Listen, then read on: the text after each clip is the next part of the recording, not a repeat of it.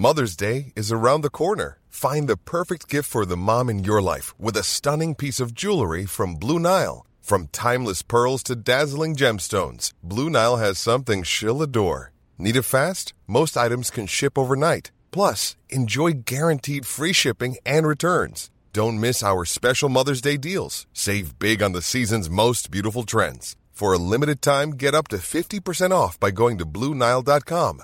That's Bluenile.com.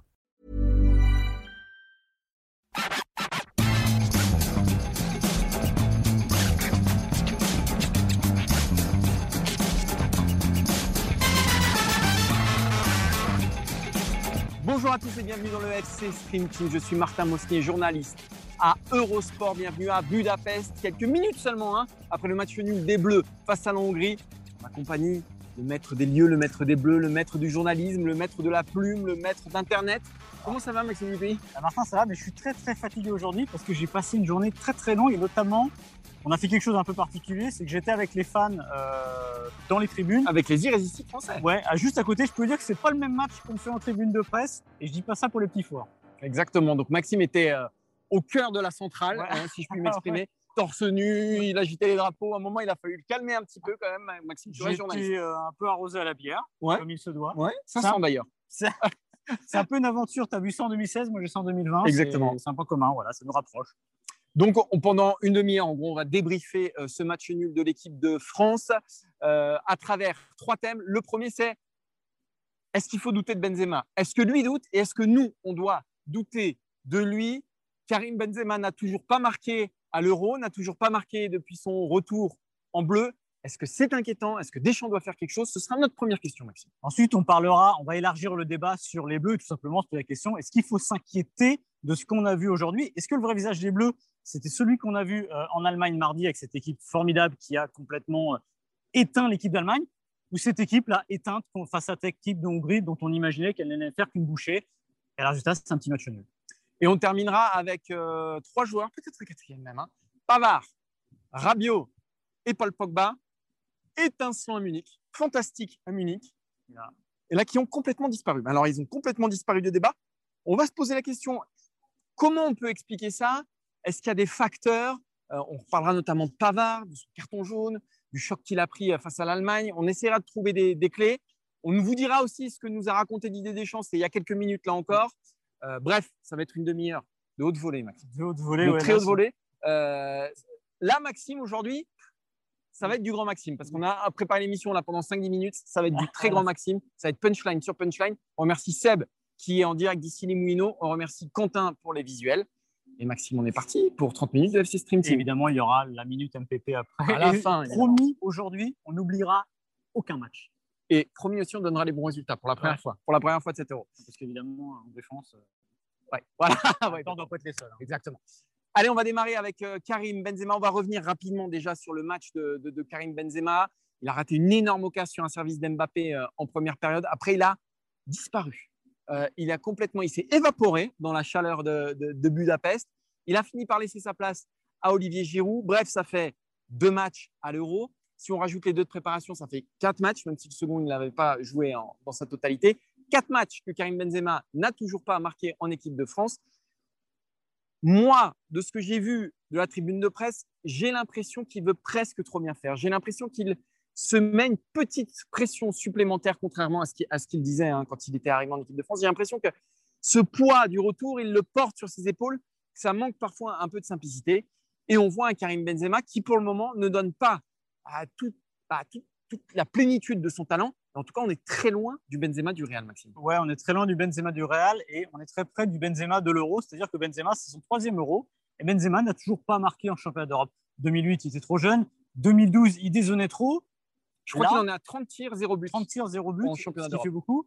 Euh, et en 2020, on ne peut pas lui reprocher de dézonner, on ne peut pas lui reprocher de ne pas être dans le ton.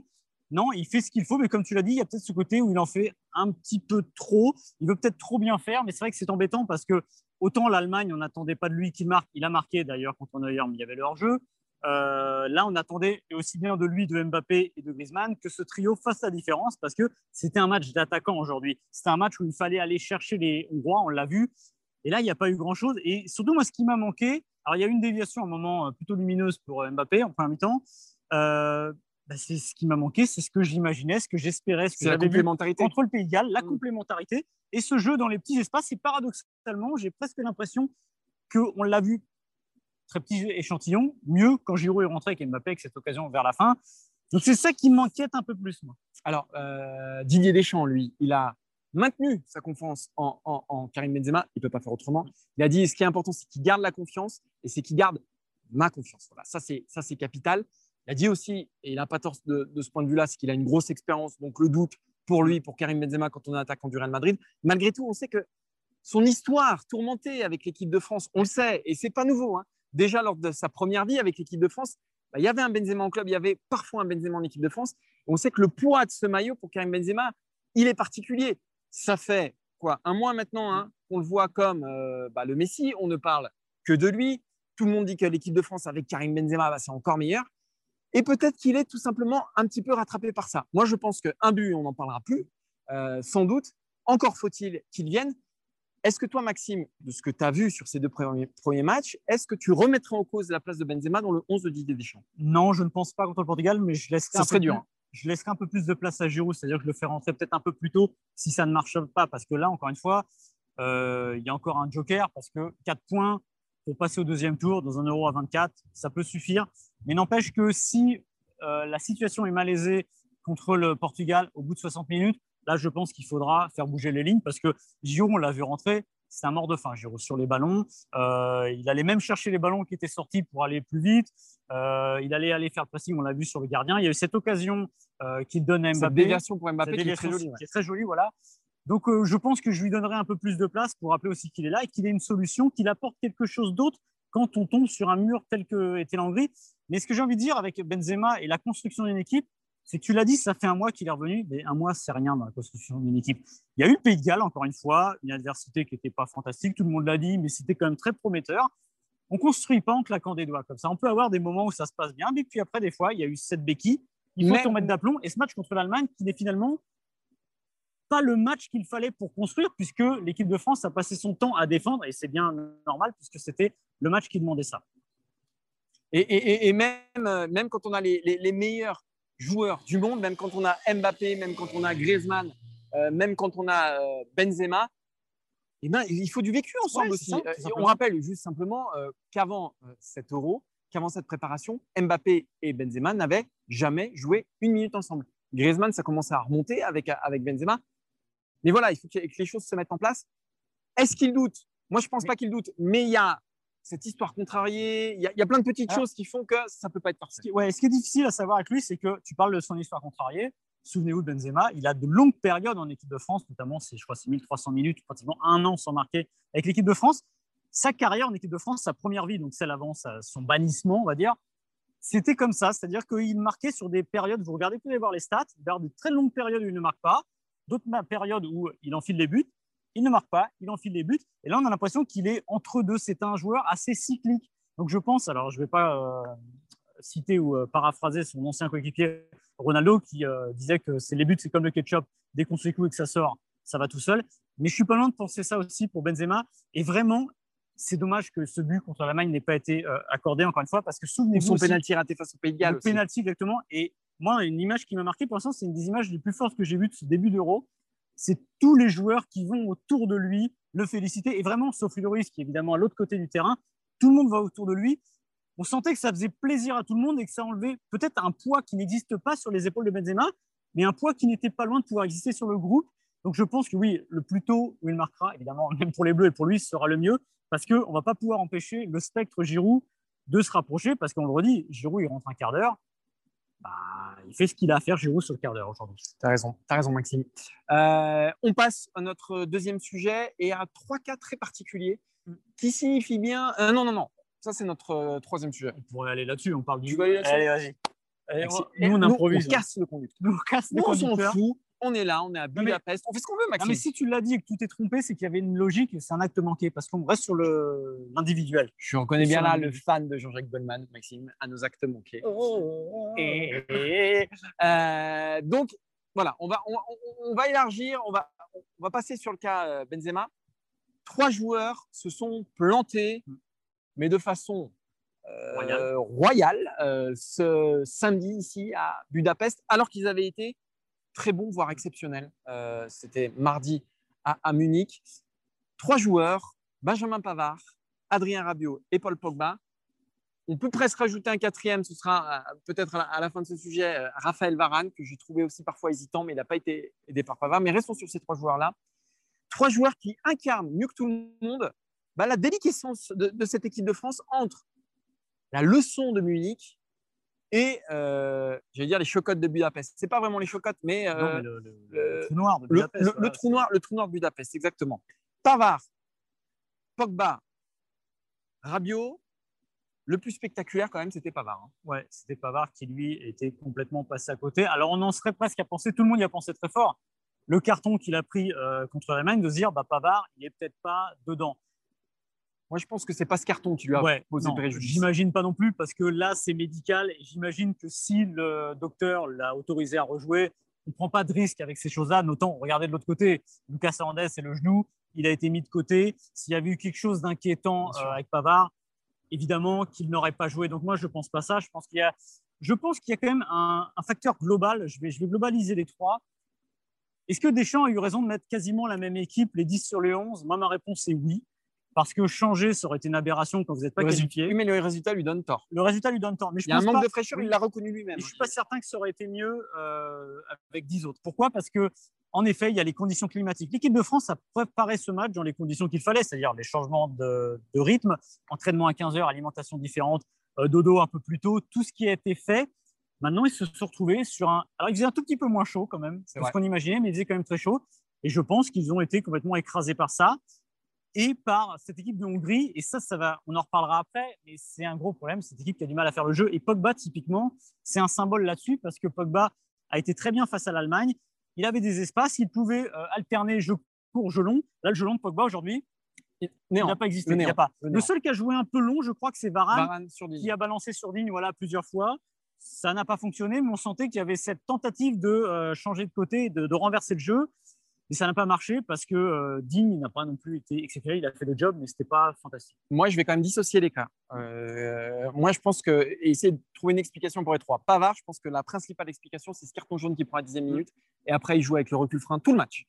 Et tout le match, il tombe dans les fins de corps de son adversaire direct, notamment sur le but, où il gère tout mal parce que, euh, bah voilà, je pense qu'il a ça derrière la tête. Et plus que le choc face à l'Allemagne, je pense que c'est ce carton jaune pris très, trop et la peur d'être expulsé bah, qu'il a un peu engourdi pendant, pendant, la, pendant la rencontre. Et, voilà. ensuite, euh, Rabiot, pour moi, c'est le mauvais génie de Rabiot. Pour moi, il a fait du Rabiot tel qu'on le connaissait euh, avant qu'il arrive à la Juve. C'est-à-dire que dans des combats comme ça, quand il y a, des, quand il y a des, un environnement qui est un peu hostile, quand il y a euh, des températures qui sont soit très fortes, soit très chaudes, eh ben, il, peut complètement disparaître, complètement disparaître et, faire quasiment que de la figuration. Pogba, pour moi, c'est un vrai problème physique. Euh, Didier Deschamps l'a dit d'ailleurs en, conférence de presse, il a dit ça se voit plus avec Paul parce que dans les, grands gabarits souffrent plus dans ces conditions-là. Et pour moi, c'est vraiment un problème physique de Paul Pogba. Je l'ai trouvé jambes coupées en fait. Et à mon, mais, mais contrairement aux deux autres, il s'est pas caché et il a pris la responsabilité de ce match au début de la seconde période. On ne voyait que lui. Alors il faisait pas tout très très bien, mais il a eu, il a, il a eu ce mérite-là. Mais sur ces trois-là, sur euh, euh, cette transition entre l'Allemagne et, la Hongrie, c'est vrai que c'est assez spectaculaire et que ça montre à merveille que personne n'est à l'abri de rien. Tu parlais de l'engourdissement de Pavard euh, sur ce côté, et ça engourdit le jeu de l'équipe de France aussi, parce que Varane notamment. L'axe Griezmann, les deux combinés côté droit. Bah, Griezmann, il tentait d'aller vers Pavard, mais il fallait revenir vers la gauche parce que ça ne passait pas. Donc voilà, ça l'a même quasiment engourdi, j'ai envie de dire, presque pas seulement défensivement, mais offensivement. Comme tu dis, il prend un carton d'entrée, ça démarre pas bien, bah, il n'a jamais réussi à changer le, rythme et l'histoire de ce match. C'est compliqué. Et Rabiot, je suis d'accord avec toi. Rabiot, je ne sais. Alors, ce qui m'étonne avec Rabiot, là, c'est que justement, mardi dernier, c'est une autre forme de combat parce qu'il faut être accroché. Euh, il ne se fait pas rentrer dedans, c'est pas possible. Mais et tu joues l'Allemagne. Et tu joues l'Allemagne. Alors moi, j'arrive pas à savoir. Ouais, j'arrive pas à savoir si c'est parce que, comme tu dis, il est dans un environnement hostile un peu plus rugueux et c'est pas son truc, ou tout simplement parce que c'était pas la redescente et se dire ça va être la Hongrie, ça va le faire. Avec J'ai peur de ça. Il est difficile à, gérer euh, là-dessus, euh, Rabiot, parce qu'on a toujours ce côté nonchalant. Alors on a un un soldat, voilà, indolent, Et là, on se demande est-ce que c'était pas ça, comme tu dis, avec les fortes chaleurs, il n'y avait rien qui allait. C'était pas un match qui lui ressemblait. Voilà, peut-être que sur ce match-là, bah, un Corentin Tolisso aurait été plus adapté dans le combat. Et d'ailleurs, il est sorti très tôt. Exactement. Donc euh, là encore, Didier Deschamps en conférence de presse a dit bah, c'est vrai qu'ils étaient faibles, euh, ils étaient plus faibles que d'habitude. Euh, ils ont souffert, les deux. Alors tout le monde était un petit peu émoussé, mais peut-être tous les deux, en parlant des demi un, un peu plus que les autres.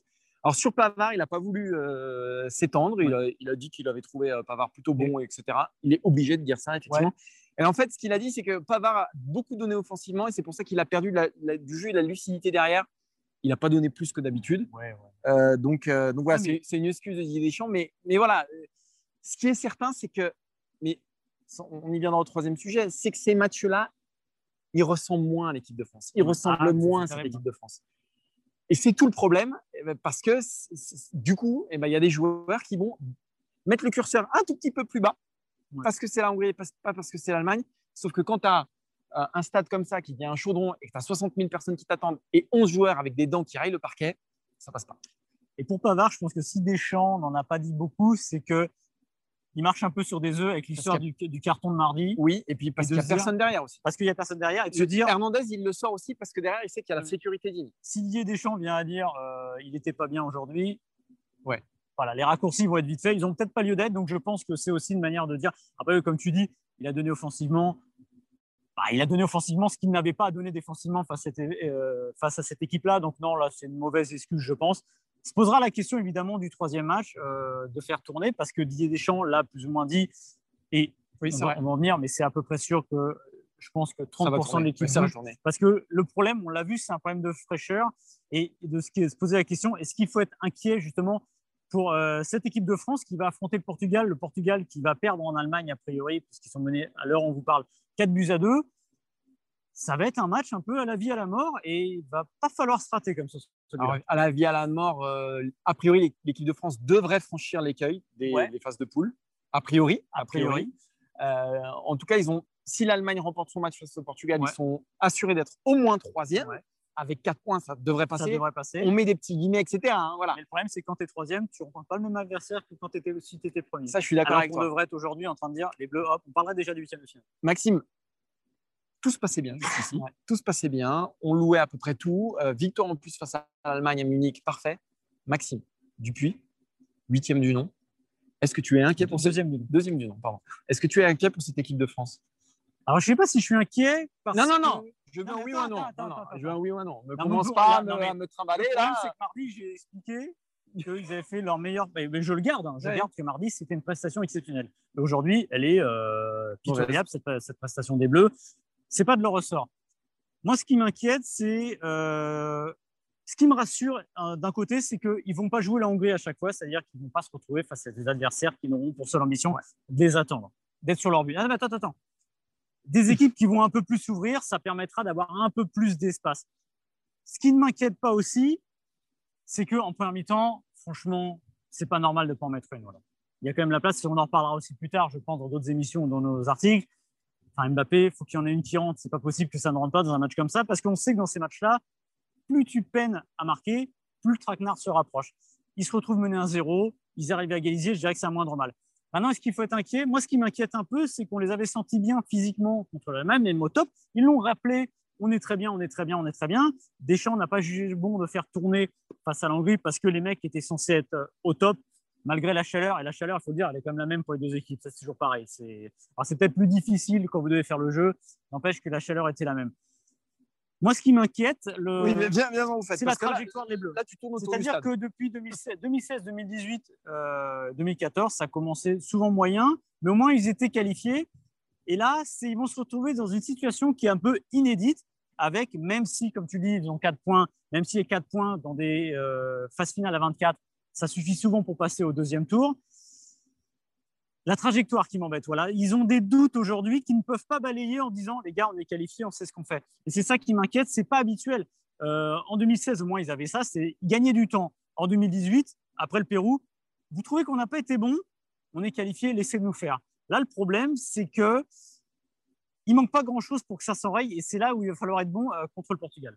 Il va falloir être très bon contre le Portugal. Moi, ce qui me, chiffonne avec cette équipe de France, c'est que c'est un peu toujours les mêmes causes, pas toujours les mêmes effets, mais enfin, souvenez-vous de l'Australie où c'est un petit miracle de, le gagner, celui-ci quand même.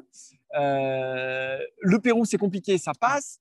La Turquie euh, à Konya en, en, qualif de, de, cet euro même, ça passe pas. C'est toujours face à des équipes, oui, qui sont euh, clouées dans leur surface de réparation, qui sont portées par des stades, ou, peu importe, ils sont champions du monde. Pour moi, ils doivent avoir une marge qu'ils n'arrivent jamais à avoir sur ces équipes-là, on va dire en match officiel. c'est très rare que les Bleus aient une marge face à ces équipes-là. Donc, il faudrait peut-être commencer à réfléchir à un plan ou quelque chose, parce que là, ça n'a pas de conséquences euh, directes. Mais si, si, tu finis premier de ton groupe, ce qui est tout à fait possible encore, hein, si tu bats le Portugal, tu termines premier. Ah oui, là, tu Le troisième que tu vas avoir, eh ben, ce ne sera pas, ce sera pas l'Argentine de 2018. Hein. Ce ne sera pas une équipe qui jouera tout pour l'avant avec, euh, avec des tracteurs derrière. Non, ça peut être la Slovaquie, l'Autriche, je ne sais pas, qui vont, ils vont établir exactement le même plan que la Hongrie est-ce qu'il ne faut pas trouver quelque chose? Voilà, moi, c'est la question que je me pose vraiment sur cette équipe de France. Et c'est le doute qui m'habite sur, cette équipe de France. Mais depuis déjà quelques temps. Euh, ça fait quelques temps qu'on. Et, moi, ce qui m'agace, c'est que là, là c'était plein de certitudes. Là, il devait rouler sur tout le monde. Et on a commencé à chercher la chaleur, le machin. Et ah, bam, ça casse. Ils n'ont pas la marche que devrait avoir une équipe de ce statut et une équipe avec de telles ambitions. Voilà, c'est ça pour moi le problème de cette équipe de France sur des équipes. Alors, je suis d'accord, mais justement, alors euh, ça on peut aussi reparler de Deschamps euh, des, choix de Deschamps euh, qui semblaient bons, sauf que contre une équipe qui va jouer le cul sur son but, il faut mettre du poids dans la surface. Alors, l'équipe de France n'en a pas complètement manqué parce que, encore une fois, les occasions, elles existent en première mi-temps. Si tu mènes un 0, si tu mènes 2-0, potentiellement, c'est pas terrible, mais il n'y a pas forcément à dire. Euh, en revanche, là où ça manque de poids, bah, évidemment, c'est sur les centres. On a vu beaucoup de centres. Bah, Digne, alors moi j'ai vu en première mi-temps Digne qui levait la tête, euh, qui avait son pied armé et qui repassait par derrière parce qu'il n'y avait pas de poids dans la surface, parce qu'il manquait des gens. On ne va pas citer qui vous savez, mais on pourrait avoir Griezmann aussi. Mais Griezmann, il a passé sa vie à être sur un côté, sur le droit. C'est vrai. Didier Deschamps a expliqué quand il a mis en place le 4-3-3 que défensivement, il fallait qu'il se tienne à quelque chose de défendre.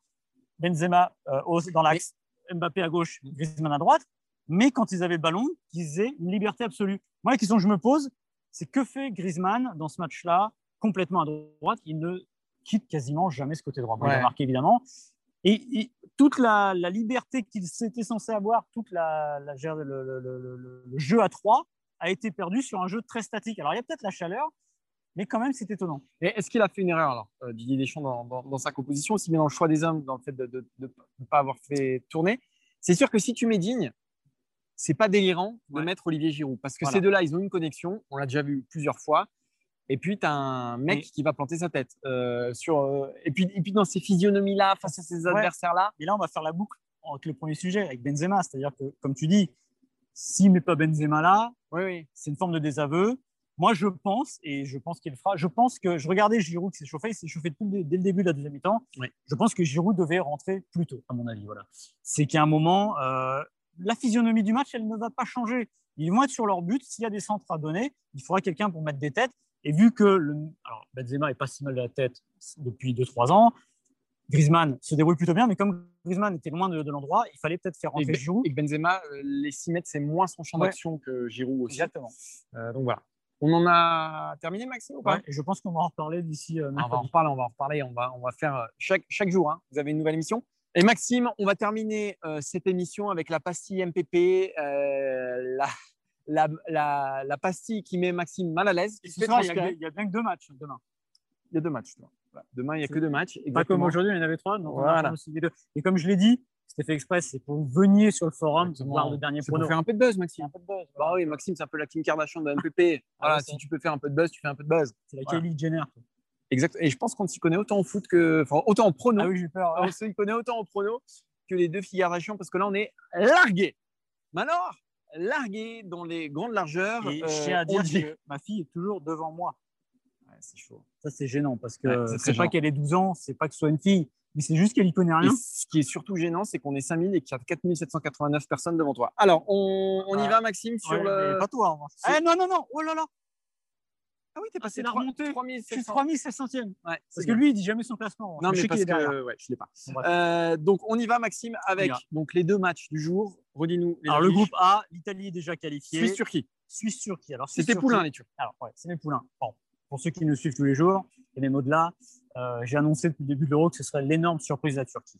Euh, Qu'est-ce que je fais? Est-ce que je me désavoue? Non. Non, je peux pas. Trop me fier désavouer. pour ça. Je suis trop fier pour ça. Donc, je vais aller au bout de mes idées, droit Ouais. dans mes bottes jusqu'au bout, comme Alain Juppé. T'as un pied dans la tombe, tu mets les deux. Je mets les deux exactement. Tu fermes le couvercle, tu mets euh, les, les- les clous. C'est parti. Je mets la Turquie, gagne contre la Suisse. 2-1. En plus, c'est la cote à 30. 1-0 pour la Suisse. Ok. Pays de Galles, Italie. Alors, Pays de Galles, Italie, il n'y aura pas de biscotto à mon avis, mais n'empêche que je pense que les Italiens, évidemment, vont faire tourner. Je pense que le petit match Nul, nul, il irait pour tout le monde. Nul. Je vais mettre un petit un partout entre euh, l'Italie et le Pays de Galles. C'est une cote à 42 en. Ouais, donc nul. pour moi aussi. Donc, si vous avez bien compris, si vous nous suivez depuis le début, surtout ne pas jouer nul pour Italie, euh, Pays de Galles et jouer nul en revanche pour euh, Suisse-Turquie parce que Ouais. c'est le seul résultat qu'on n'a pas donné. Voilà, voilà. Et si je puis me permettre, revenez lundi. Là, on va casser la machine. Lundi, c'est on vous sort l'arme nucléaire. On Ce qui va vous faire remonter dans le classement.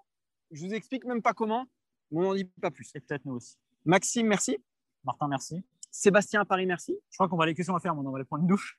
Toi, tu vas. Alors, toi, il va vite falloir que tu prennes une sera la douche. troisième de la journée. Ouais, mais alors, tu aurais dû en prendre quatre, tu vois. Euh, Bah, si, j'en ai eu, j'ai eu la quatrième, c'est la bière. C'est vrai, ouais, ouais, c'est vrai, mais là, ça devient difficilement tenable. Maxime, on se donne rendez-vous demain pour un nouveau numéro du FC Stream Team. On reviendra évidemment sur ce match nul des Bleus, j'allais dire la défaite. hein. Ouais, Ce, ce match nul des Bleus ici à Budapest. Merci à tous et à bientôt. Ciao, ciao. Salut.